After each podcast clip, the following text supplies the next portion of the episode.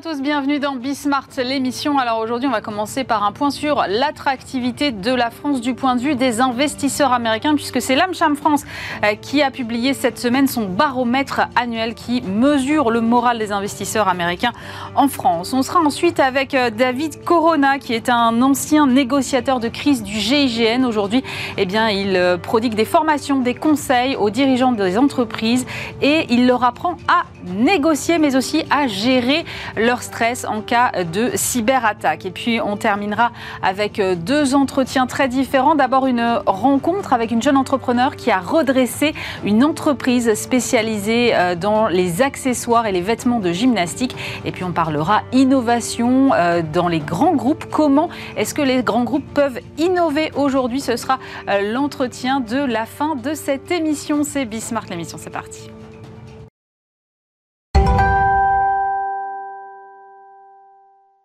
Et pour commencer cette émission, je reçois Marc-André Camel, vice-président de l'AMCHAM France, associé et directeur de Bain Company. Bonjour. Bonjour. Alors l'AMCHAM, c'est la Chambre américaine de commerce en France. Elle vient de publier son baromètre annuel qui mesure euh, le moral des investisseurs américains en France et leur perception aussi de l'attractivité de notre pays et de son environnement économique. Alors c'est vrai euh, que c'était une vision qui était plutôt en amélioration ces derniers temps, voire ces dernières années, on peut même le dire. Euh, mais là, on a une petite dégradation quand même. Donc d'abord, qu'est-ce qui explique cette dégradation? Alors c'est un baromètre euh, un peu paradoxal qu'on vient de, publier. Il est très intéressant. D'un côté, vous avez euh, un peu d'incertitude, d'inquiétude dans la tête des, euh, dirigeants de, filiales d'entreprises américaines en France. Et cette incertitude, elle n'est pas française, elle est liée euh, à l'environnement mondial on a la guerre en Ukraine, mm. euh, on a la crise énergétique, il y a des risques de récession. Donc tout ça euh, fait monter un petit peu la, pression. Et quand il y a de la pression, c'est là où les irritants historiques de la France remontent un petit peu à la, surface. Ça, c'est d'un côté. Et de l'autre côté, en fait, quand on regarde et on creuse dans le baromètre les différentes questions, les, réponses, et puis on a, on a beaucoup parlé avec ces dirigeants, on s'aperçoit en fait qu'ils regardent la France de façon très très favorable. Alors, vous, le soulignez à juste titre, c'est-à-dire qu'il y a beaucoup de facteurs d'inquiétude qui sont liés au commerce, enfin au contexte international. Du coup, est-ce qu'on s'en sort moins bien que nos confrères européens ou est-ce que finalement la dégradation, elle se fait sentir un peu partout? En fait, on s'en tire plutôt bien. La France tire son épingle du jeu dans ce cadre un petit peu, un petit peu complexe. Pourquoi? Parce que les, entreprises américaines, euh, en fait, sont, sont contentes des évolutions qui ont été prises en France sur un certain nombre de, domaines, la fiscalité, la législation, etc. Le bouclier énergétique, par exemple, a eu des effets aussi? J'y arrivais, le mix énergétique français est très favorable. Il est à la fois plus décarboné et il est euh, moins cher parce qu'on s'appuie beaucoup sur le, nucléaire. Et donc il y a beaucoup d'atouts euh, en France. Et d'ailleurs, quand on a demandé euh, à nos répondants qu'est-ce que pensent vos maisons mères Mm. de, la France, euh, il y a une très grande majorité de ces maisons mères qui ont un avis très favorable. C'est légèrement en deçà de l'année dernière, on avait un chiffre record, mais, euh, mais en fait, il y a quand même une, impression vraiment très positive. On est quand même loin euh, du sentiment de défiance qu'il y avait pu avoir dans les années 2010-12, là, au moment où François Hollande taxait les hauts revenus. Exactement. Mais donc, en gros, si, pour résumer, c'est peut-être le titre du Figaro hier qui, qui était le mieux trouvé finalement. tout va bien, mais attention aux vieux démons, quoi. C'est ça l'idée. C'est exactement ça, en fait. on a posé une autre question à nos répondants qui est un peu plus impliquante. On a mhm. demandé aux dirigeants eux-mêmes est-ce que vous, vous recommanderiez la France à un, ami ou un collègue qui cherche à investir à l'étranger? Et c'était plus impliquant. On a utilisé pour cela le Net Promoter Score. Vous savez, c'est cette question où on demande aux gens de noter de 0 à 10 un produit ou un service. Nous, on l'a appliqué à un pays. Euh, et ce qui est très intéressant, c'est que euh, donc ce NPS est en léger décalage par rapport à l'année dernière, où il avait atteint son plus haut depuis très très très longtemps. Mais on est très loin de ce qui s'était passé dans les années euh, que vous évoquiez, où la France était totalement rejetée par les investisseurs. Là, aujourd'hui, ce n'est pas du tout le cas. Cette amélioration continue, on la doit à la politique du gouvernement depuis 5-7 ans? Alors, on la doit en partie à des atouts de la France euh, comme la situation géographique de la France, mhm. comme euh, la qualité de nos, de nos talents. On la doit aussi à des initiatives du gouvernement, comme les améliorations sur la fiscalité des entreprises, les impôts de production. Euh, et puis, il y a cet environnement euh, d'innovation, de, recherche et développement qui est très favorable en France et qu'on nous envie. Mais oui, mais c'est ça, la perception de l'innovation française reste positive ou très positive pour 81% des répondants. Et alors, je découvre que plus d'une entreprise américaine sur deux collabore avec des startups. C'est un chiffre qui est extrêmement élevé. Absolument. Alors, sur le 80%, c'est important de, de comprendre pourquoi. D'abord, euh, les, euh, les, entreprises américaines reconnaissent la qualité de notre main-d'œuvre. Et ce n'est pas que les ingénieurs français, c'est l'ensemble des talents français euh, qui, qui sont reconnus. Deuxième point, c'est le, le, support que l'État a apporté à cet environnement, cet écosystème d'innovation, mm-hmm. les start-up, etc. French Tech. La French Tech, etc. Et puis, il y a quelque chose qui, moi, me fait particulièrement plaisir depuis quelques années, c'est qu'on reconnaît l'esprit d'entreprendre en France. Vrai. On, ne, on, ne, parlait jamais, on n'associait mm. pas la France à l'esprit d'entreprise. Et maintenant, et maintenant euh, c'est beaucoup plus le cas. Et donc, justement, c'est 56% euh, d'entreprises américaines en France qui ont des liens avec les startups. En fait, deux tiers d'entre elles ont des partenariats, donc sur des projets, ils collaborent sur des projets un tiers euh, ont des relations commerciales. Euh, on achète des produits ou des services l'un à l'autre. Et puis, il y en a d'autres euh, pour lesquels ce sont des participations. Quelquefois, c'est juste une petite prise de participation mmh. minoritaire. D'autres fois, c'est une prise de contrôle. Qu'on comprenne bien, parce qu'on n'a pas donné le chiffre, mais il y a combien d'entreprises américaines sur le sol français aujourd'hui? On a 4400 filiales d'entreprises américaines. Ça représente 510 000 emplois en France. Ah donc, c'est vraiment très important. Oui. Euh, quels sont les, points forts Vous parliez euh, effectivement de l'innovation, mais quels sont les autres points forts en matière d'activité euh, pour notre d'attractivité pour notre pays aujourd'hui? Alors il y a il y a plusieurs plusieurs éléments. Le premier élément, c'est la qualité de la main d'œuvre. D'accord. et d'ailleurs, on demande aux, gens, quand, quand une, une de vos maisons mères cherche à faire un investissement à l'étranger, elle a 100 millions, 200 millions, 1 mmh. milliard de dollars à investir. Quels sont les critères que cette maison mère va choisir? Et en fait, ce qui ressort, c'est d'abord le contexte économique, ensuite il y a le climat social, et puis il y a trois indicateurs qui sont tous liés à la main-d'œuvre. Il y a le coût, la qualification et la disponibilité de la main-d'œuvre. Alors, historiquement, la France a été euh, toujours mal, mal classée. C'est ça, on dit toujours le coût du travail est élevé. Oui, sur le coût, les procédures, tout ce qui, toute la législation sociale est, compliquée. Ça reste aujourd'hui un, irritant de la France, mais l'atout qui nous distinguait toujours, c'était cette qualification et la disponibilité de la main-d'œuvre. Et ça, c'était des points très très forts. La qualification reste toujours au top, en fait. Nous sommes le pays qui est le plus envié euh, en Europe pour, pour cela. En revanche, il y a un petit point d'inquiétude dans la durée. C'est pas cette année, c'est dans la durée. On voit petit à petit euh, descendre en fait l'évaluation de la France sur euh, la disponibilité de cette main d'œuvre. C'est-à-dire euh, les tensions qu'on observe aujourd'hui sur le marché du travail sont prises très au sérieux par les entreprises américaines. Oui, alors on a posé la question de, ce qui se passe à très court terme, mm. et figurez-vous que 98% de nos répondants ont des problèmes de disponibilité de, talent. 98%, quasiment tout le monde en fait. Et, quand on, essaye de, comprendre pourquoi, euh, on a reçu en fait des, éléments de réponse assez intéressants. Il y a des gens qui nous disent mais on n'a pas vu de révolution dans les manuels scolaires. On n'a pas vu euh, une ah éducation qui se qui se tourne un peu plus vers la RSE, qui se tourne un peu plus vers euh, la transition écologique ou la transition énergétique. Il y a peu de formations euh, en France qui sont disponibles sur ces sujets qui sont les sujets de demain. C'est le digital d'il y a 20 ans, on le voit dans la transition euh, écologique et énergétique de, demain. Et, donc il y, a, il y, a, beaucoup de, il y a de la fuite de cerveau. Il y a des gens qui partent à l'étranger juste à la fin de leurs études, au moment où on en a le plus besoin, nous, en France. Donc il y a pas mal de raisons pour lesquelles, pour lesquelles il faut faire attention à ce point-là. Et c'est d'ailleurs la recommandation numéro un de l'AMCHAM. Il faut repenser dans le temps, dans la durée, euh, ces filières d'éducation. Vous avez évoqué euh, parmi les facteurs euh, les plus regardés le climat social. bon, il ne vous a pas échappé, je crois qu'on rentre dans une, dans une période un peu compliquée de ce point de vue-là avec les, manifestations qui s'enchaînent et les grèves à répétition. Bon, je sais que vous avez interrogé vos, chefs d'entreprise un peu plus en amont de ces mouvements, mais est-ce que vous pensez que ça peut avoir une incidence sur la perception? Écoutez, oui, ça a toujours, il y a toujours à la marge une, une incidence. Maintenant, on avait fait ce baromètre, euh, ça fait 23 ans qu'on l'a fait, et on l'a fait en plein, en plein dans la crise des gilets jaunes, et, euh, et, et ça n'a pas empêché en fait les, les maisons mères américaines de regarder la France pour ses vrais atouts.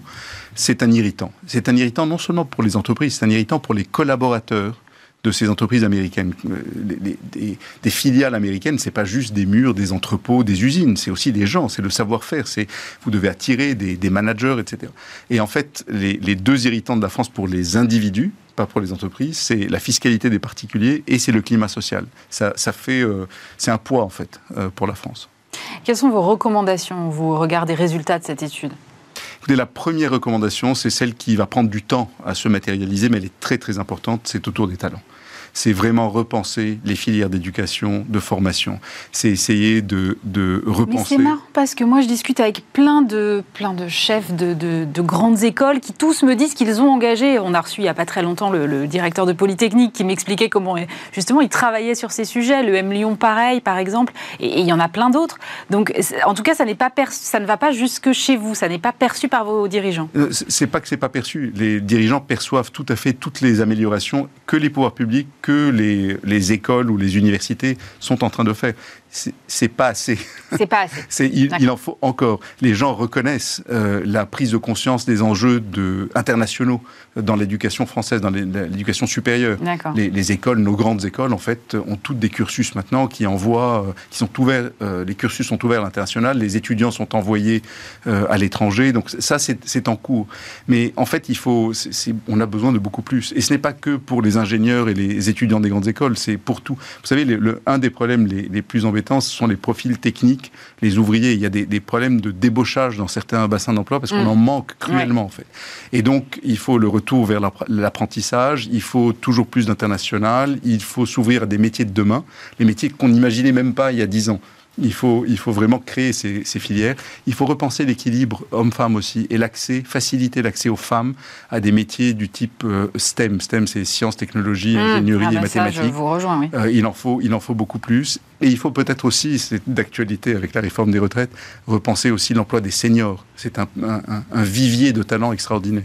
Sur, sur l'apprentissage, il y a beaucoup de choses qui ont été faites. On a atteint des chiffres euh, records. Là aussi, vous allez me dire, ça n'est pas suffisant encore. C'est juste, c'est une, une, trajectoire. Nous, pour nous, si on regarde les dix prochaines années, il faut absolument que ce, ce point-là soit travaillé dans la durée et en profondeur. On a besoin de. C'est pourquoi on est si passionné euh, euh, par ça. C'est parce mm. que c'est l'atout principal qui fait qu'on est différent des autres, qu'on est un pays qui va continuer d'attirer ces investissements étrangers, qu'ils soient américains ou d'autres mm. demain.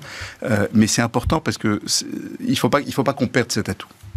Euh, sur, euh, sur le côté réforme, est-ce qu'il y a des choses que vous attendez particulièrement, justement? Alors, Vous avez dit, attention, il ne faut pas revenir en arrière sur les réformes C'est le point. Notre, notre, dans notre baromètre, notre deuxième recommandation, c'est poursuivre les réformes économiques ambitieuses et sociales ambitieuses. Euh, les répondants reconnaissent, les investisseurs américains reconnaissent très très volontiers tous les efforts que les pouvoirs publics ont, ont, fait, mhm. avec beaucoup de résultats en fait. Et simplement, on nous dit, quand on a demandé qu'est-ce qui est très important, quel message vous passez au pouvoir public, on nous dit l'impôt sur les sociétés, donc euh, tout le monde reconnaît l'effort du gouvernement de descendre à 25%. Mm. Ne repartons pas dans l'autre sens. C'est la crainte principale. Et la raison pour laquelle c'est une crainte, c'est pas que les investisseurs américains ne veulent pas payer d'impôts, etc. Quand vous faites un investissement, vous faites un business plan sur 20 ans. Mm. Et vous avez des paramètres dans votre business plan. Si on change les paramètres en cours de route, euh, bah, votre business plan ne tient plus. Et, c'est ça qui s'était passé euh, euh, au début de la décennie précédente, quand on avait changé les paramètres, ça avait créé une incertitude et une perte de crédibilité.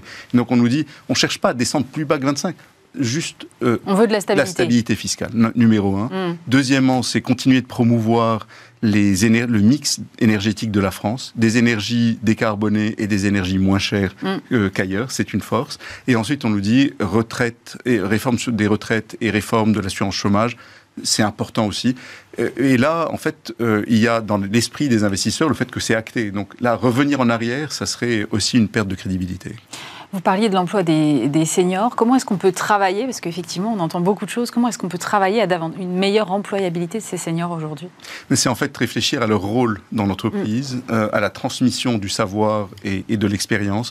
Euh, on a, et peut-être repenser aussi les, les mécanismes, des mécanismes qui favorisent en fait euh, la sortie, la sortie et mm. encore plus vite que l'âge minimum de la retraite. Et c'est peut-être ça qui fait qu'on est en train de perdre des talents euh, euh, exceptionnels et on ne favorise pas forcément la bonne, la bonne transmission. Merci beaucoup pour votre témoignage, Marc-André Kamel, vice-président de l'AMCHAM France et associé et directeur de Bain Company. Merci. Merci à vous.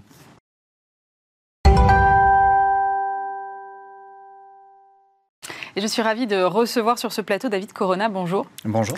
Vous êtes euh, directeur général d'Incognita. C'est une structure un petit peu spéciale, vous allez me raconter. Une structure qui forme des managers à la gestion du stress, à la négociation, qui accompagne aussi des patrons qui sont victimes de ransomware.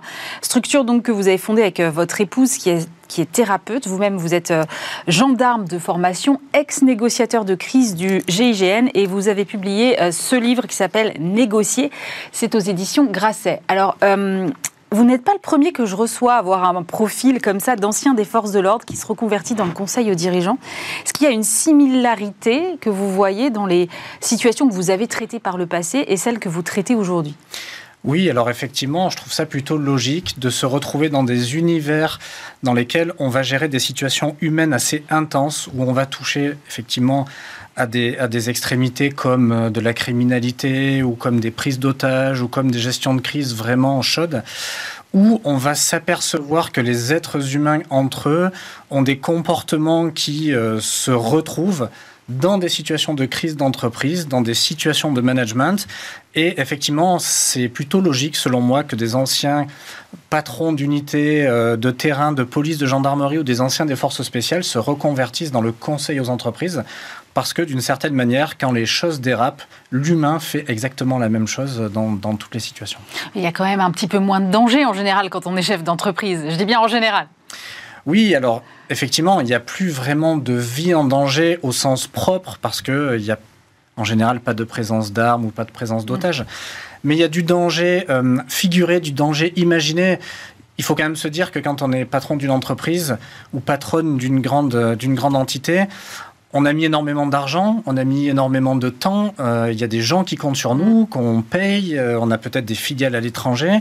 Et le fait de devoir mettre en péril cette entité, créer quelque chose qui émotionnellement, psychologiquement peut se rapprocher des comportements qu'on peut avoir quand on se retrouve euh, dans une prise d'otage ou dans un enlèvement. Quelles sont les problématiques avec lesquelles les chefs d'entreprise viennent vous voir aujourd'hui? Alors aujourd'hui, les euh, problématiques principales, on, a trois leviers qui sont euh, les, thèmes sur lesquels les chefs d'entreprise viennent nous voir, sont la, la gestion de crise au sens large, mmh. avec une, particularité, une, particularité pardon, pour la gestion de crise cyber. Ces dernières années, on a vu exploser les attaques informatiques, ce qu'on appelle les ransomware. Mmh. Quand vous avez tous vos postes de l'entreprise qui sont bloqués, vous avez des hackers qui vous demandent une, une, une rançon en, en crypto-monnaie bien souvent. Ça, c'est un des premiers euh, postes sur lesquels on vient nous, nous, demander assistance. Une deuxième chose, ce sont toutes les autres négociations à fort enjeu. Ça peut être des négociations RH en interne, ça peut être des négociations syndicales quand il y a des débrayages ou des mouvements en interne. Et puis, euh, il y a toutes les euh, négociations commerciales à fort enjeu. Par exemple, on intervient aussi sur des fusions-acquisitions, des M&A. On vient en ah conseil de négociation sur ces dossiers-là. Et enfin, le troisième volet sur lequel on est on est un peu cherché, c'est sur le volet typiquement de l'humain, avec du profiling. On va aider les cabinets de chasseurs de tête et les, les, les, RH et les managers à venir détricoter des problématiques un peu nécrosées dans les équipes pour les aider à passer un cap dans leur, soit dans leur transformation, soit dans leur vie d'entreprise classique. Alors, pour revenir sur le côté euh, ransomware, donc c'est euh, ces demandes de rançon, cyberattaque avec demande de rançon, vous avez été un des premiers négociateurs à être interrogé sur ce sujet. Mm. Euh, est-ce que vous pouvez nous raconter votre expérience à ce moment-là? Alors on est en 2017, je suis à la cellule nationale de négociation au GIGN, donc j'ai en charge la formation de tous les négociateurs du GIGN mm. et de toutes les négociatrices et négociateurs de la gendarmerie. Et une mission tombe, euh, mon patron m'appelle et me dit, tiens David, il y, a, euh, y a un ransomware, la gendarmerie est sollicitée pour ça, il faudrait que tu négocies dans ce dossier. À cette époque-là, les ransomware sont euh, assez répandus, mais pas assez pour que les forces de l'ordre ou des négociateurs des forces spéciales comme mon unité prennent en charge ces affaires. Et je vais commencer à comprendre que cette criminalité est la criminalité de demain. Il faut imaginer que c'est bien moins risqué et bien plus lucratif d'attaquer une entreprise via ses postes informatiques avec une demande de rançon qui est quasiment intraçable en crypto-monnaie via des blockchains euh, sur, sur la toile que d'aller essayer de braquer une banque pour une somme bien moins importante avec le risque de perdre de la vie euh, et de, de se faire attraper. Donc, à ce moment-là, je m'aperçois dans la cinématique de euh, ce type d'attaque mm. qu'il y a vraiment des similitudes avec des opérations qu'on mène, c'est-à-dire qu'un ransomware, faut imaginer que c'est comme si on faisait une prise d'otage et un enlèvement et qu'on mixait les deux processus. En gros, quelqu'un que vous ne connaissez pas retient quelque chose que vous possédez mm. et vous demande une, une rançon en échange. Et c'est comme ça que je vais commencer à appliquer des process de négociation pour ce genre d'affaires. Et je vais m'apercevoir qu'il y a des choses qui fonctionnent, et dans la négociation et dans la gestion de crise, et qu'on va se dire que c'est l'avenir un petit peu euh, du conseil en entreprise que d'accompagner les dirigeants sur ces dynamiques-là. Mais quand vous négociez avec des hackers, contrairement à des a priori à des preneurs d'otages, par exemple, vous n'avez pas de lien direct. Souvent, c'est mm. vrai que vous arrivez à établir un contact euh, au, à minima vocal avec le preneur d'otages. Là, il n'y a pas euh, ni le son de la voix, ni, les, ni la gestuelle. Donc, bah, j'imagine que ça change quand même beaucoup de paramètres dans la négociation. Absolument. Et c'est et un avantage et un inconvénient. Ça provoque l'inconvénient, effectivement, de ne pas pouvoir faire de l'influence directe, comme là on mm. est en train de se parler, je vous dis des choses, vous hochez de la tête, je calibre certaines choses de votre comportement, et je vais savoir ce qui passe ou ce qui passe pas. Je vais euh, pouvoir euh, essayer d'utiliser des éléments sur votre structure de langage, sur votre comportement, qui vont me donner un certain avantage. Je ne vais pas avoir cet avantage à distance, et je vais être aveugle typiquement, et je vais pouvoir me fier qu'au rythme des échanges, au ton des échanges, au vocabulaire, et ainsi de suite. Maintenant, j'ai aussi l'avantage d'être protégé moi-même et de pouvoir trouver, on va dire, euh, des entraves. Je vais pouvoir trouver des excuses qui ne sont pas vérifiables. Je vais pouvoir jouer avec le temps. Je vais pouvoir protéger aussi les gens euh, qu'on conseille, qui sont les dirigeants, souvent les, directeurs informatiques, les, les, comités exécutifs, voire les actionnaires. Et on va avoir cette sécurité aussi psychologique et émotionnelle dans la négociation avec laquelle on va pouvoir jouer. Donc, c'est et un avantage et un inconvénient que de négocier avec des hackers. Vous, vous avez dit dans une interview à, à nos confrères d'Ouzbek et Erika, dans la gestion d'une cyberattaque, votre pire ennemi, c'est vous-même. Hmm. Pourquoi? En fait, euh, quand on rentre dans des dimensions où vous êtes face à une prise d'otage, à un enlèvement ou à un blocage informatique tel qu'un ransomware, la première chose qui va se passer, c'est que vous allez paniquer, vous allez rentrer dans une euh, dimension psychologique et émotionnelle qui pourrait altérer votre capacité à prendre les bonnes décisions et à vous organiser avec votre, votre garde rapprochée, votre CODIR, votre COMEX. Et donc, c'est pour ça que notre vision qui est systémique, globale de la gestion de crise, est un petit peu quelque chose qu'on porte dans notre vision de ce qu'on doit faire dans ces dimensions-là, parce que il va falloir gérer l'humain, il va falloir gérer l'organisation, il va falloir gérer la capacité à prendre des décisions, et ensuite, une fois qu'on est bien euh, posé dans ces dynamiques-là, ça va être assez simple de euh, donner des, consignes et de, de donner des mandats à certaines personnes pour faire telle ou telle chose. On va pouvoir organiser la communication de crise, on va pouvoir euh, mettre en place une cellule psychologique, on va pouvoir demander aux services informatiques de quoi est-ce qu'ils ont besoin et qu'on va mettre en place dans la négociation, ça devient assez simple à partir du moment où on a des cerveaux qui sont en capacité de gérer leurs émotions, de les ventiler et de prendre des décisions derrière. Ça veut dire qu'on peut négocier avec soi-même pour arriver à un peu plus de rationalité? C'est un peu l'objet euh, de, de, ce livre, c'est de se dire, la négociation, elle a vraiment un sens large dans notre vie. Il y a effectivement les petites négociations du quotidien, les négociations commerciales, les négociations criminelles, mais il y a aussi euh, les négociations avec soi-même, avec euh, qui on est, avec notre fonctionnement et avec les êtres humains qui nous entourent. Et, effectivement, ça commence par ça, cette hygiène un petit peu psychologique et émotionnelle pour arriver à rester fonctionnel dans la crise quand on est une dirigeante ou un dirigeant. Est-ce qu'on peut négocier avec tout le monde? C'est mon cheval de bataille. Euh, j'ai eu cette discussion avec M. Euh, Monsieur Cazeneuve, qui était ministre à l'époque en 2015, euh, de, de, des attentats, des attentats et de l'imprimerie d'Amartin Anguel. J'ai la profonde certitude qu'on peut discuter et négocier avec tout le monde à partir du moment où il n'y a pas une, une pathologie psychotique ou une déréalisation qui permettrait pas de se dire que la personne qui est en face est vraiment là hormis ce sujet-là, il y a des négociations qui sont plus compliquées, qui sont plus dures à vivre et à, et à, mener. Mais je suis intimement persuadé qu'à partir du moment où la personne qui est en face de vous, elle a une histoire, elle a des, liens, elle a une famille, elle a une enfance et des souvenirs, on va finir par trouver un moyen de l'amener quelque part où ça va être plus favorable à soit une réduction, soit une fin de crise, soit quelque chose qui est plus, plus apaisé en tout cas. Quelle différence vous faites entre la négociation et la manipulation? Parce que l'issue, c'est quand même bien d'amener l'autre à faire un, peu ce que je veux quand même. Je dirais que c'est une question d'intention. Euh, la manipulation, c'est pas un gros mot pour nous. Mm. Euh, on se manipule toutes et tous. D'ailleurs, quand je vais chez un ostéopathe, j'espère qu'il va me manipuler dans le but que j'aille mieux. Et en fait, euh, le fait de se sourire, de se dire bonjour, d'avoir une certaine tenue, une attitude, c'est de la manipulation. Et la différence, la limite se situe dans, l'intention avec laquelle je vais euh, faire telle ou telle chose, dire telle ou telle chose. La négociation, c'est clairement de la manipulation. À quel endroit est-ce que euh, j'ai envie d'amener cette personne pour qu'il y ait un consensus, un compromis ou, euh, une situation gagnant-gagnant qui puisse faire que les deux parties soient satisfaites? Nous, on a plutôt une vision... Hmm, éthique de la négociation où on va essayer systématiquement de faire en sorte que toutes les parties soient satisfaites, aussi dur que ce soit dans certaines situations. Parlons un petit peu de vos méthodes. Alors j'ai lu que vous emmeniez euh, des managers en forêt la nuit, mm. mais pourquoi faire? Quel est l'objectif? Ça nous arrive dans le cadre de séminaires de team building ou euh, dans le cadre de, mise en place de dispositifs de gestion de crise globaux dans, dans des entreprises de se dire on va commencer par travailler, modeler et assainir la racine de l'entreprise, les organes décisionnaires. On va prendre toutes les têtes pensantes qui sont en capacité d'être euh, dans une même salle, sous tension, lors d'une gestion de crise, et on va les amener dans un incubateur, un accélérateur de révélation humaine, de psychologie et d'émotion, et on va les mettre dans l'inconfort. On va les emmener dans un endroit qu'ils ne connaissent pas, la nuit, sans repère, sans savoir combien de temps ça va durer, sans savoir quelle est la difficulté de l'épreuve.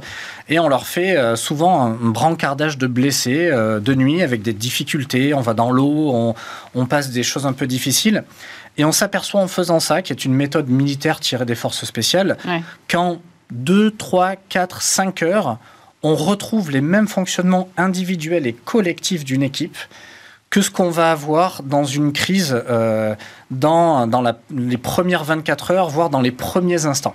Ah et en fait, c'est intéressant d'auditer, de diagnostiquer le fonctionnement de son système, de son organisation, pour se dire, il n'y a pas de notion de jugement de c'est bien ou c'est pas bien. Par contre, j'ai besoin de savoir qui va fonctionner et va réagir comment si jamais tout dérape. Et à ce moment-là, on va pouvoir commencer à mettre en place des process de communication ou de gestion de l'émotion et c'est ça qui va faire que vous allez être prêt à faire face à euh, une situation inattendue ou une situation de crise. Dans votre euh, livre, vous racontez que effectivement tout ça fonctionne euh, beaucoup grâce à une sorte de je ne sais pas si le terme est le bon, mais conditionnement quand même, mhm. puisque vous répétez les mêmes exercices tous les jours, vous avez un entraînement, vous êtes formé à ça. En entreprise, on n'est pas en situation de crise tous les jours, et, donc le reste du temps, on va qu'à nos occupations, mhm. et, et, on ne s'entraîne pas en prévision d'une éventuelle crise. Mmh. Donc comment est-ce qu'on fait durer les enseignements qu'on peut recevoir auprès de, vous et votre épouse mmh. euh, dans le temps long? Mmh. C'est toute la difficulté. Si on prend le haut niveau, la performance, que ce soit euh, euh, dans l'art, dans la musique, dans le cinéma, dans l'entreprise, dans le sport, c'est l'entraînement et le rituel qui va mettre les gens dans des zones de confort lorsque tout dérape. C'est d'où l'idée de se dire, il y a une différence entre être préparé et être prêt. Ça. Faire des formations euh, éloignées avec des choses un peu impersonnelles euh, qu'on met dans un tiroir et qu'on oublie est beaucoup moins marquant que de vivre des expériences. Et c'est pour ça que quand on euh, s'approche d'une entreprise et quand on commence à les, à les conditionner pour qu'ils soient prêts à faire face à l'inattendu, on va avoir des expériences émotionnelles. Il va y avoir des séquences de formation vivante mm. euh, durant lesquelles on leur fait vivre des expériences. Ça peut être effectivement cette espèce de team building un peu, euh, un peu hors du commun. Souvent, euh, ça peut être des, des, séquences de formation où on leur fait vivre des choses dans leur corps. C'est un peu comme c'est un peu comme une formation à la thérapie. Quand, vous faites une formation à la thérapie, vous n'apprenez pas quelque chose, vous devenez quelqu'un d'autre. Et en devenant quelqu'un d'autre, vous intégrez dans votre ADN psychologique et émotionnel toute une façon de penser des nouveaux process. C'est ça qu'on essaye d'apporter aux entreprises, c'est de les changer de l'intérieur et plutôt que de les préparer, les rendre prêts à être opérants au claquement de doigts quand tout va déraper. Vous avez lancé votre entreprise en 2020, donc au moment en gros où il y a eu la crise du Covid. J'imagine que là, en termes de crise, on était, on était pas mal quand même. Vous avez dû avoir immédiatement pas mal de sollicitations finalement. Alors, ça a été un, grand ascenseur émotionnel. N'étant pas du tout entrepreneur ni l'un ni l'autre, le fait de se lâcher des deux mains, d'ouvrir une mm. entreprise à une semaine du, confinement mondial, on s'était dit qu'on n'avait pas eu beaucoup de nez, finalement que de monter une entreprise euh, à ce moment-là. Et en fait, ce qui s'est passé, comme vous le dites très justement, très rapidement, on a été euh, hyper sollicité. Et comme c'était une crise mondiale et majeure, on a eu énormément de travail tout de suite dans des dimensions d'organisation, de gestion de crise, euh, de d'aide et de soutien psychologique à des entreprises qui devaient faire face à, ce, Covid.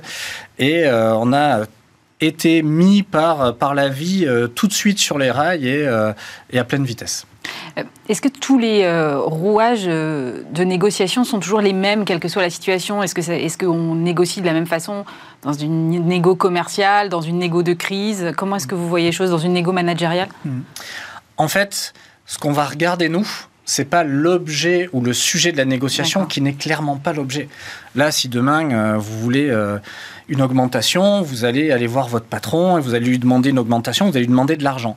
L'argent n'est pas le sujet. Ce qui nous intéresse, nous, c'est quel est le, levier de motivation, qu'est-ce que la personne essaye d'obtenir à travers ce moyen.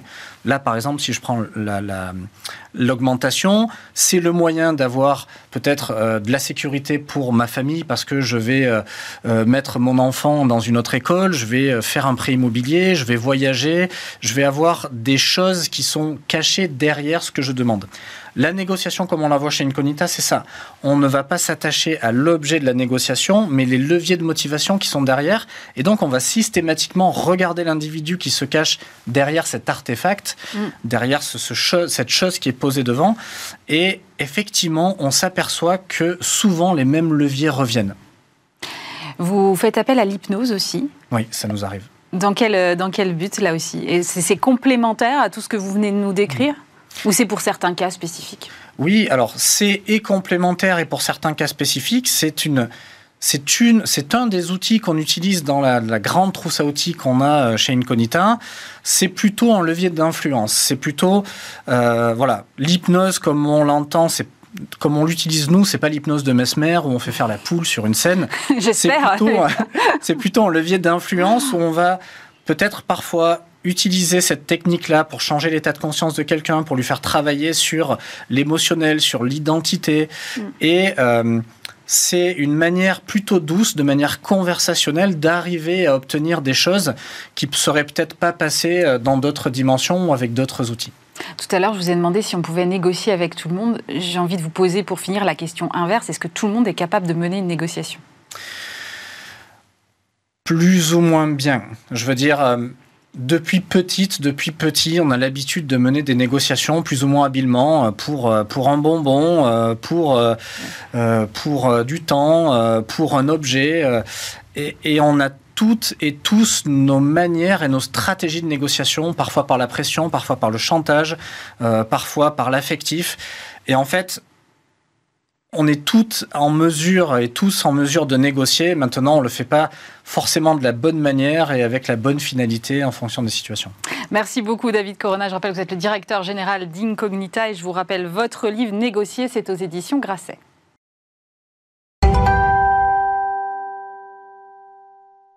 Et aujourd'hui, je vous invite à découvrir euh, une jeune entrepreneur formidable qui s'appelle Amélie Rivoire. Bonjour. Bonjour. Vous êtes PDG de Moro Gymnastics. Alors, c'est un fabricant depuis à peu près une quarantaine d'années de vêtements et accessoires de gymnastique euh, vendus aux clubs et aux particuliers, euh, partenaire également des équipes de France.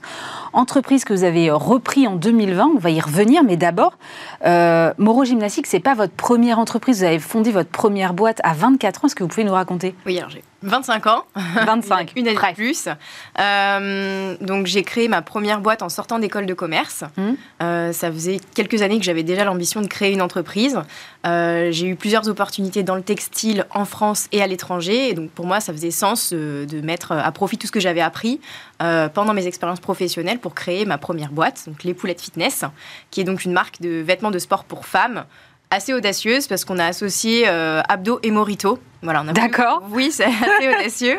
On a voulu créer une marque en fait assez inclusive pour toutes les femmes, à l'époque, en 2017, quand on l'a créé, euh, mettre euh, des modèles XXL ou 3XL euh, en avant, c'était moins, disons, à la mode qu'aujourd'hui. Mm. donc c'est ce qui nous a fait connaître, c'est ce côté vraiment inclusif et montrer toutes les morphologies, toutes les femmes, et surtout qu'on faisait du sport pour se faire du bien. Et on a vraiment créé une marque dans cet état d'esprit, le sport, le bien-être. Et voilà, une marque un peu fun, d'où le Abdo et Morito. Mais du coup, euh, ça marche plutôt bien. Vous êtes même euh, distribué à l'époque aux Galeries Lafayette. Là, euh, bah, en fait, tout va bien pour vous. Vous auriez pu continuer comme ça. Et puis finalement, vous avez l'opportunité de reprendre cette entreprise dont je parlais tout à l'heure, qui est Moro Gymnastics. Comment vous est venue cette opportunité? Alors en fait, j'étais associée sur euh, mon premier projet Les Poulettes Fitness avec un de mes associés actuels sur euh, Morosport. Mm. Euh, c'est lui qui a eu vent de cette opportunité. il m'en a fait part et très rapidement, on s'est rendu compte que ça faisait sens parce que moi, je connaissais donc le textile, la mode féminine et lui connaissait plutôt la partie digitale et industrialisation. Donc on trouvait que nos deux profils euh, était tout à fait compatible pour reprendre une entreprise et la relancer. Donc euh, c'est comme ça que j'ai eu vent euh, de l'opportunité de la reprise Morosport. Et comment vous avez géré la situation avec votre autre entreprise à ce moment-là? Ça a été, ça a été compliqué. Euh, donc moi, je suis vraiment sortie de l'opérationnel des poulettes fitness. J'ai laissé euh, tout ce que je faisais à mon associé. D'accord. Donc ça a fait beaucoup, beaucoup de travail pour elle aussi, mais on avait aussi une équipe euh, à l'époque. donc j'ai vraiment lâché et je me suis consacrée à 100% sur Morosport. Parce que reprendre une boîte qui est un redressement judiciaire, c'est pas forcément simple. On ne connaît pas l'entreprise, le fonctionnement, le marché non plus, parce que je connaissais pas euh, vraiment la gymnastique. Donc euh, j'ai décidé de me mettre vraiment euh, à 100% sur Morosport. C'est en plus une entreprise qui avait une autre taille, il y avait, je sais pas, quelque chose comme une vingtaine de salariés, non, c'est ça? Tout à fait. Donc, Comment ils vous ont regardé à ce moment-là quand vous arrivez Oui, ça, a été, ça a été assez compliqué. je pense que toute personne dans ma situation aurait, euh, enfin ça aurait été compliqué pour tout le monde. Euh, reprendre une boîte qui a été mise à mal depuis quelques années, qui était en situation de redressement, donc il y avait une vraie défiance de la part des salariés envers la direction. Donc là, de nouveaux propriétaires qui arrivaient, voilà, j'ai dû gagner leur confiance. Ça s'est fait petit à petit, pas à pas. Je pense que je travaille encore aujourd'hui euh, pour gagner leur confiance, mais plus on avance et mieux ça fonctionne pour tout le monde. Donc oui, quand on est arrivé, forcément, c'était pas forcément simple. Euh, vous étiez donc, euh, cette entreprise était en redressement judiciaire en 2020. Aujourd'hui, elle affiche une croissance à deux chiffres. Quelle est votre méthode?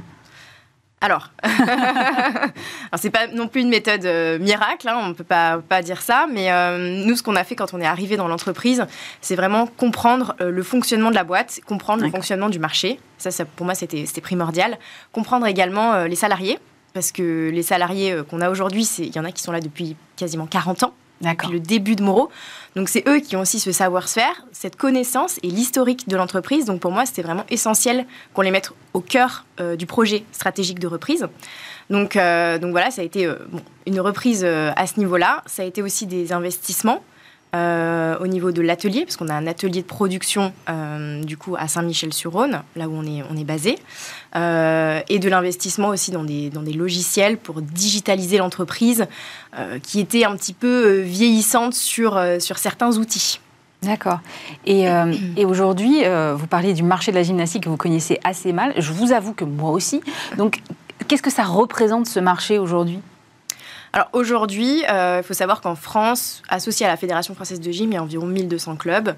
Nous, à date, on en équipe euh, à peu près 400. Notre objectif d'ici la fin de l'année, c'est d'arriver jusqu'à 525 clubs. Et au-delà de ça, au-delà des clubs, il y a un véritable marché du particulier. Euh, et nous, on a décidé d'attaquer un petit peu plus fort cette année le marché du particulier en changeant notre site internet. Le site qui avait été euh, auparavant chez Morosport n'était pas forcément efficace pour faire de la vente en ligne. Euh, donc il y a un marché qui est assez, assez vaste déjà en France, en Europe également, sans parler des États-Unis, qui là est un, un, vrai, vrai marché. Euh, et on, on, sait que les États-Unis sont assez forts en gymnastique. Mais sur le marché des particuliers, vous vous adressez quoi exactement comme type de produit? Parce que pour le coup, je vois effectivement très bien les justes au corps qu'on voit en compétition. Mais à destination des particuliers, quel type de produit vous, vous on a une gamme de produits qui est vraiment, euh, vraiment large. Donc les justes au corps qu'on voit en compétition, on les propose également sur notre site internet. Donc on a une gamme de produits de justes au corps qui va de 35 à 250 euros. il y a vraiment euh, une diversité de, de produits pour nous, l'objectif, c'est d'avoir des produits qui sont vraiment techniques, parce que c'est dans l'objectif de pratiquer une activité sportive assez intensive et même de, haut niveau, et qui soit à la fois euh, esthétique. Ça, c'est un vrai besoin dans la gymnastique de pouvoir allier à la fois le confort, le côté performance du produit et l'esthétisme. Vous parliez de l'international, vous, avez, euh, vous me parliez de la progression en France, équipée 525 clubs, puis ensuite attaquer l'international. À quelle échéance est-ce que vous voyez ça? Comment est-ce que vous allez vous déployer? Alors aujourd'hui, on est déjà à l'international. On est d'ailleurs partenaire de la Fédération euh, roumaine de gymnastique. D'accord. On a des distributeurs dans quelques pays en Europe et aux États-Unis. Donc ça, c'est quelque chose qui a été fait déjà depuis euh, une, petite dizaine d'années. Mhm. Donc nous, on a vraiment vocation à développer ces marchés, notamment commencer par le marché européen, puisqu'on est euh, vraiment à côté de nos distributeurs, donc c'est plus simple, pour les faire venir à l'entreprise, leur expliquer, leur montrer les nouvelles collections. Et ensuite, on sait que le marché des États-Unis, aujourd'hui, on n'est pas assez présent on estime. Et on a vraiment vocation à développer ce marché-là, donc d'ici deux ans, à multiplier par deux le chiffre d'affaires qu'on fait aux US. Vous avez euh, un atelier, vous disiez tout à l'heure, euh, dans le Rhône, c'est ça? Tout à fait. Voilà. À Condrieux, ça parle peut-être un peu plus que Saint-Michel-sur-Rhône. vous, vous produisez tout sur place ou c'est juste le design qui est fait dans cet atelier? Alors, dans cet atelier, on a vraiment du coup un atelier de production. Euh, on fait 80% du juste au corps dans nos ateliers. Donc on fait de la coupe, on mmh. fait de la sublimation, c'est de l'impression textile.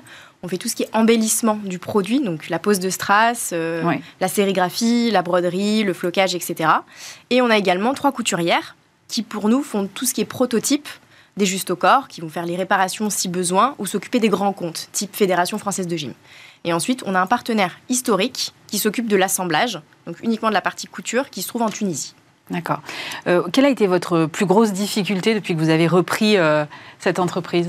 Euh, bah, Je dirais que vraiment la plus grosse difficulté, ça a été gagner la confiance des salariés dans un premier temps et euh, vraiment de comprendre le fonctionnement de l'entreprise. Parce que quand on a créé sa boîte, on l'a fait de A à Z, donc on sait pourquoi on a fait tel et tel choix, mm. euh, pourquoi on a choisi d'utiliser tel flux, d'utiliser tel process. Et là, quand on reprend une boîte, en fait, on comprend, on comprend rien. Donc euh, on arrive, on essaye vraiment de comprendre, de maîtriser tous les sujets, de maîtriser tous les services, parce que comme je vous disais, il y a à la fois l'atelier, mais il y a aussi le bureau d'études. dans le Rhône, il y a également tout ce qui est la partie commerciale, comptable, etc., le marketing. Donc voilà, ça a été de comprendre chaque service et de les faire fonctionner euh, ensemble. À votre sauce. Exactement. et votre plus grande euh, réussite depuis que vous avez repris euh, cette entreprise? Bah, Je dirais que c'est vraiment le changement de l'identité de marque. Mm. donc, Moro Sport s'appelait Christian Moreau, c'était le mm-hmm. nom du fondateur. On a changé le logo il y a un an maintenant on a vraiment décidé de, passer à autre chose. On voulait dépoussiérer un petit peu l'image de marque qu'on trouvait vieillissante. Mm-hmm. Le nom Moreau, on l'a conservé parce que c'est un nom connu et reconnu dans le milieu de la gymnastique. Donc pour nous, il fallait vraiment qu'on le conserve. Capitaliser dessus. Exactement, il y a une mm. vraie valeur. Bien sûr. Euh, mais néanmoins, sur la partie logo, identité de marque, on a senti qu'il y avait besoin de rajouter euh, un, petit coup de, un petit coup de fraîcheur. Donc on a choisi euh, comme logo une étoile maintenant qui, voilà, qui signifie bah, la victoire, la brillance, rapport au strass et euh, la modernité, parce que c'est un logo plus, euh, plus franc. Vos objectifs à horizon 5 ans, par exemple, ce serait quoi? Alors, bah, nous, déjà, ça va être de voilà, remettre à flot l'entreprise. Donc, c'est ce qu'on est en train de faire. On est en train d'augmenter notre chiffre d'affaires d'année en année. et à 5 ans, ce serait pas bah, vraiment, du coup, développer l'international, solidifier nos bases sur le marché français. Mhm. Et pourquoi pas, à 5 ans, se diversifier sur d'autres sports. Merci beaucoup, euh, Amélie Rivoire. Je rappelle que vous êtes le PDG de Moro Gymnastique. Dans un instant, vous restez avec nous. On va parler euh, innovation au sein des grands groupes. C'est un entretien enregistré la semaine dernière.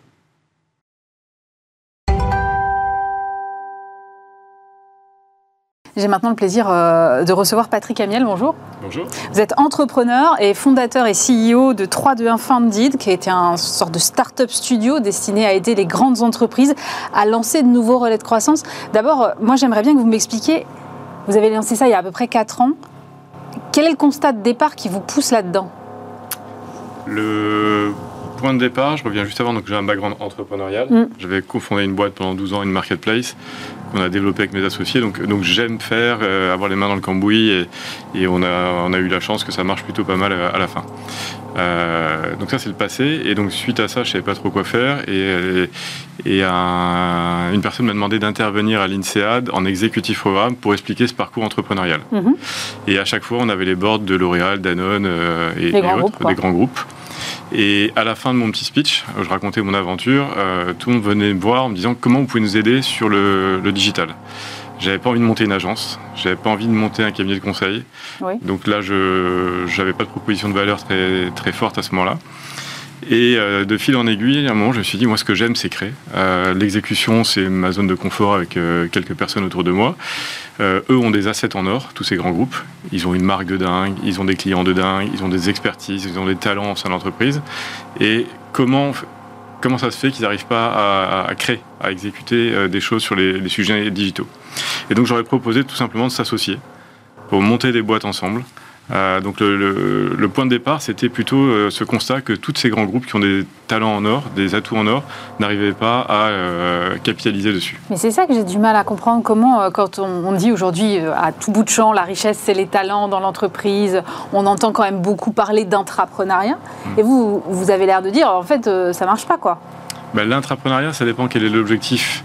Si c'est de débrider un peu la créativité en interne, ça peut marcher. Hmm. Si c'est de monter des boîtes euh, en général, il faut que ce soit des entrepreneurs.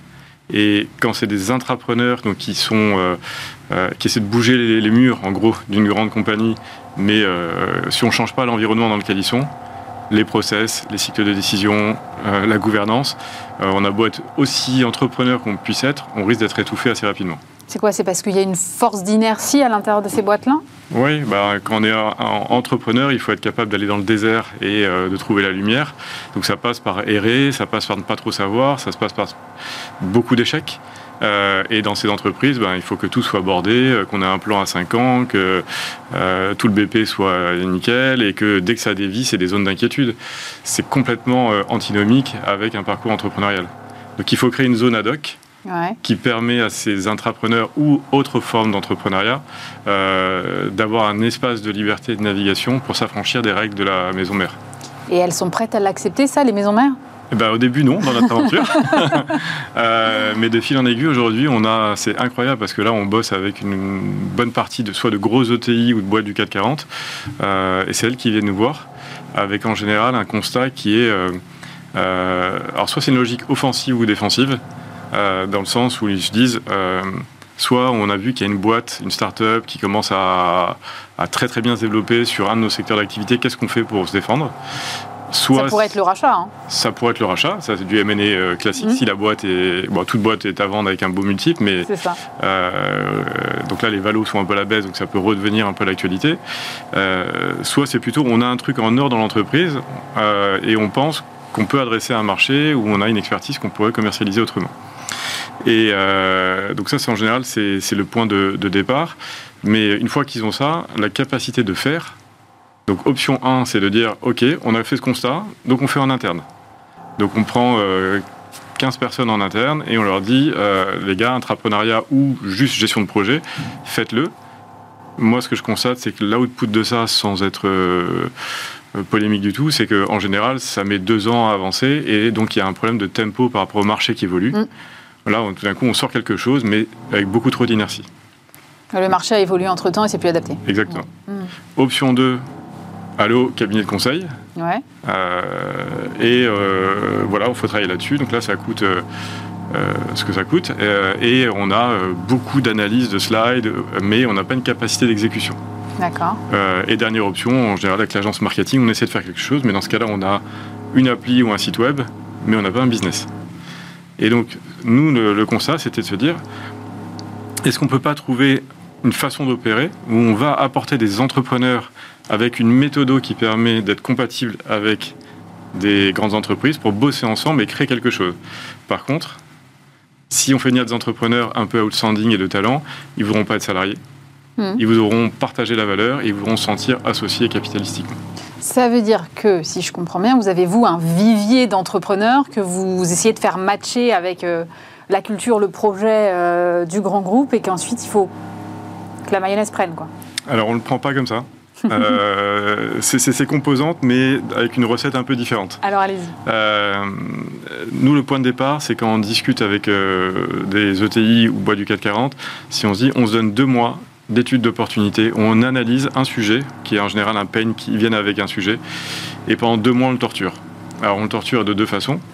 un peu, un peu comme un cabinet de conseil, analyse d'opportunité, comme vous pouvez l'imaginer. Mais deux, comme on est entrepreneur, on passe énormément de temps sur ce qu'on appelle le go-to-market. Donc, c'est la façon dont on va vendre cette chose. Donc, on va discuter avec des clients, on va discuter avec des partenaires, on, fait, on met un petit peu en ligne, on voit si ça mord. Et tout ça en deux mois. Donc, il y a un boulot très analytique et très opérationnel on va discuter avec l'écosystème des copains entrepreneurs qui sont dans le secteur en disant est-ce que ce truc-là t'y crois? C'est quoi les trucs importants à savoir? Donc, dans ces cas-là, on est pré-opéré au bout de deux mois. Et au bout de deux mois, on... C'est extrêmement rapide. Oui, et on a, on a aujourd'hui une méthodologie assez incroyable et une équipe dont, que j'adore. Euh, et on fait des. Franchement, aujourd'hui, on se régale. Et même ces deux mois-là, dans la coopération avec euh, ces boîtes-là, euh, ils sont assez bluffés parce que franchement, on, on a une façon d'aborder les sujets complètement différente. On, a, on les nourrit énormément sur tout ce qui se fait pas qu'en France, mais en général, on analyse plus de 400 boîtes dans le secteur dans le monde pour arriver à comprendre exactement les petits tricks Mm. qui font que soit il n'y a que des red flags, soit au contraire, il y a une opportunité.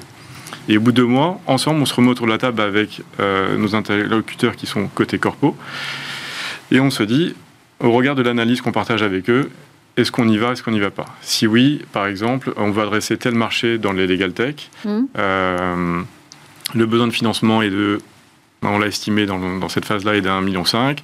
On a l'équipe, on a le go-to-market, on sait exactement ce qu'il faut faire. Est-ce qu'on y va, on n'y va pas? Et là, on prend une décision d'y aller ou pas. Et dans combien de pourcentage des cas on y va? En gros, il y a un tiers, on n'y va pas. Et deux tiers, on y va, sachant que quand on y va, le point de départ est rarement celui au, bout des, au terme des deux mois sur lequel on est parti. Oui, j'imagine, mais ça, comme dans toute aventure entrepreneuriale, je crois qu'il y a toujours. voilà, on essaie de trouver là où il y a la lumière et quelque chose auquel on croit euh, fondamentalement et qu'on aurait dérisqué au maximum. Alors ensuite, c'est quoi le, le, process? C'est-à-dire, on crée une nouvelle boîte? Alors, étape 1, deux mois, étude d'opportunité, go no go. Étape 2, c'est là où je reviens sur ce qu'on se disait ensemble il y a quelques minutes. On n'a pas le temps d'attendre de trouver le bon CEO de la boîte. Ouais. Parce que trouver, soit on, va le trouver vite et on va le trouver mal, euh, soit on a un énorme coup de chance, soit on se laisse le temps de trouver la bonne personne. Donc nous, on a chez nous en, des CEO par intérim, euh, qui sont euh, dans nos équipes, euh, qu'on appelle des venture builders dans notre jargon, qui sont des personnes qui du jour au lendemain, quand on dit qu'on prend un sujet, ils le prennent et ils font trois choses. Ils réunissent autour d'eux une équipe d'entrepreneurs et marketing, sales, tech et, tout, tout, le reste. Deux, ils mettent en ligne une V1 au bout de 2-3 mois, quoi qu'il arrive. Et dès que cette V1 est en ligne, ils vont chercher les premiers clients. Et là, on n'est plus dans la théorie, c'est on a déjà amorcé la pompe. Donc ça, c'est pour coller au tempo du marché et aller vite.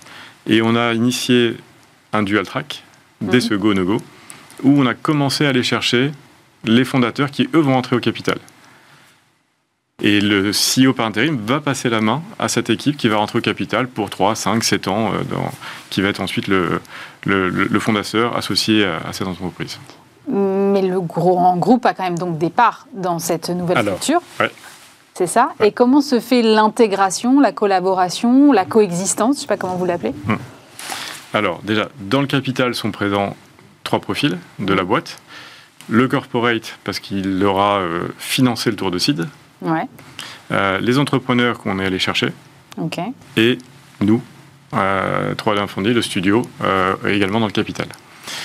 Et on a deux formules, euh, deux, euh, deux, structurations de la table de capitalisation. Soit l'activité est très proche du corporate, et là on est extrêmement lucide. À part le corpo, personne ne rachètera cette activité-là. Euh, donc en gros, le corpo est majoritaire à la création et peut actionner des, des droits pour acquérir 100% du capital. Soit dès le début on s'est dit c'est pas suffisamment stratégique et, et cette boîte doit adresser un marché mondial, euh, doit aller se financer sur le marché. Et donc, on a anticipé euh, la question qui est euh, on va devoir aller chercher une série A auprès de fonds d'investissement. Mm. Donc, le corpo est minot. D'accord. Sont majoritaires les fondateurs. Et, on est toujours dedans. D'accord. Est-ce que vous auriez un exemple de ce que vous avez fait que vous pourriez nous partager? Oui.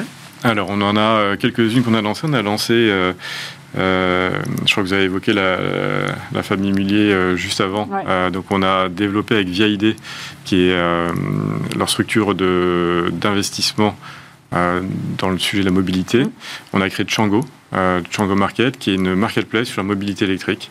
Leur constat de départ, c'était de se dire, si on regarde les, chiffres, les Français vont basculer massivement en mobilité électrique.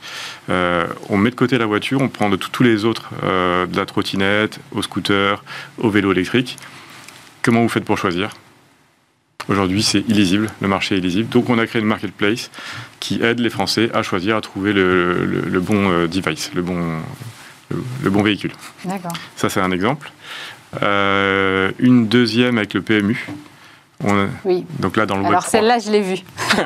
celle-là, l'autre, je la connaissais pas, mais celle-là, je l'ai vue. Vous pouvez la raconter, celle-là. Ah ouais, celle-là, c'est assez sympa, mais euh, le PMU est quand même une. Euh, bon, c'est un, c'est un GIE. Euh, L'État est actionnaire. C'est un monopole sur les paris sportifs hippiques. c'est une petite PME qui fait, je crois, à peu près 10 milliards d'euros de, de chiffre d'affaires pour à peu près plus de 800 millions d'habits. Donc belle, euh, quand même, euh, belle boîte quand belle boîte. Euh, et ils se sont dit, dans d'autres domaines d'activité type Sora avec le foot, Tout à fait. ils ont créé un espace de jeu autour du foot qui peut-être deviendra un jour, parce que c'est pas autorisé aujourd'hui, une forme de pari. Oui, c'est pas encore effectivement légal. Exactement. Mais si quelqu'un un jour dans le pari hippique devient le leader de cette communauté et la monétise peut-être le jour où ça le deviendra, euh, c'est dommage de laisser entrer le loup dans la bergerie et ça doit être le PMU qui doit être le leader mondial du pari hippique sur le Web3. Alors pas du pari en temps 1, mais euh, de la dimension gaming. Donc ce n'est que un fantasy, game pour l'instant euh, qu'on a lancé qui s'appelle Stables. Et, Avec des doubles NFT des chevaux, c'est ça hein? Exactement, et c'est indexé sur la, Donc vous pouvez acquérir euh, via un NFT. C'est juste un moyen, le NFT, c'est pas une fin en soi. Euh, vous pouvez acquérir euh, des droits sur un cheval et sa performance va dépendre de ses courses réelles. Incroyable. Ouais, et, et, franchement, le lancement est incroyable. moi, j'ai découvert, je suis un petit peu un vieux de la vieille du Web 1 et, donc le Web 3, et je freine des cas de fer parce que je, j'ai vu tellement des phénomènes de mode qu'on mm. y va, mais on fait attention. Euh, l'engouement de la communauté, la façon dont on crée euh, une activité Web3 n'a rien à voir avec une activité euh, d'avant. Ça se co-crée avec une communauté. Euh, sur les Discord, sur autres. Et donc là, on, est en train de créer ce fantasy game euh, avec euh, la communauté et c'est passionnant. Merci beaucoup de nous avoir raconté tout ça. Patrick Amiel, je rappelle que vous êtes le fondateur et CEO de 321 Fundit. C'est la fin de cette édition. Merci de nous avoir suivis. Évidemment, vous pouvez la retrouver en podcast et sur vos plateformes et en replay sur le site internet de Bismart, bismart.fr. La semaine prochaine, nous serons en best-of toute la semaine sur Bismart, l'émission, en raison des vacances, évidemment. On se retrouve très très très vite euh, pour de nouvelles émissions, de nouveaux entrepreneurs à découvrir. Passez un très bon week-end sur Bismart.